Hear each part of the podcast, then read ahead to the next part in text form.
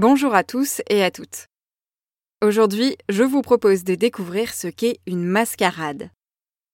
Une mascarade est une fête au cours de laquelle les participants et les participantes sont masqués et déguisés. Par extension, on dit aussi qu'une mascarade est une mise en scène dans laquelle ce que l'on voit ne correspond pas à la réalité. Super, me direz-vous, mais quel est le lien avec la nature?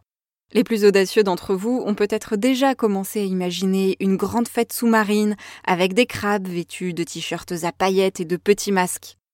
Mais pas du tout, pas d'habits de lumière chez les animaux qui pratiquent la mascarade. Car c'est une technique de camouflage qui consiste à susciter le désintérêt de la part des prédateurs en ressemblant à un élément du décor, quelque chose qui se voit mais qui ne se mange pas, comme une pierre, un bâton ou une feuille morte. Les plus connus sont les phasmes qui ressemblent à des brindilles, des feuilles ou des morceaux d'écorce. Bref, pour ce genre de mascarade, il faut faire tapisserie, être discret pour ne pas être croqué. Pas de t-shirt à paillettes donc chez le platax orbiculaire. Quoique. Ce poisson des récifs coralliens présente une très belle couleur argentée, agrémentée de deux bandes noires et deux taches jaunes. Le petit platax, lui, ressemble comme deux gouttes d'eau à une feuille morte, dans les tons rouge-orangé, rien à voir avec l'apparence qu'il aura une fois adulte. Un déguisement idéal, donc, pour grandir en maximisant ses chances de survie. Mais la mascarade peut aussi être temporaire.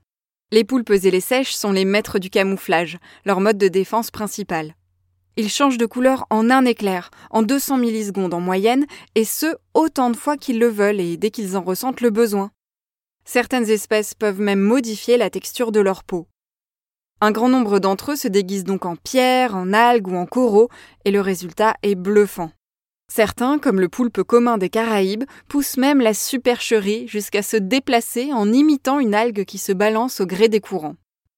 Certains poulpes et certaines sèches se fondent aussi dans le décor, dans le sable par exemple. Cette stratégie est un peu différente de la mascarade, mais elle s'appuie elle aussi sur la capacité de ces animaux à analyser leur environnement pour s'y camoufler presque instantanément.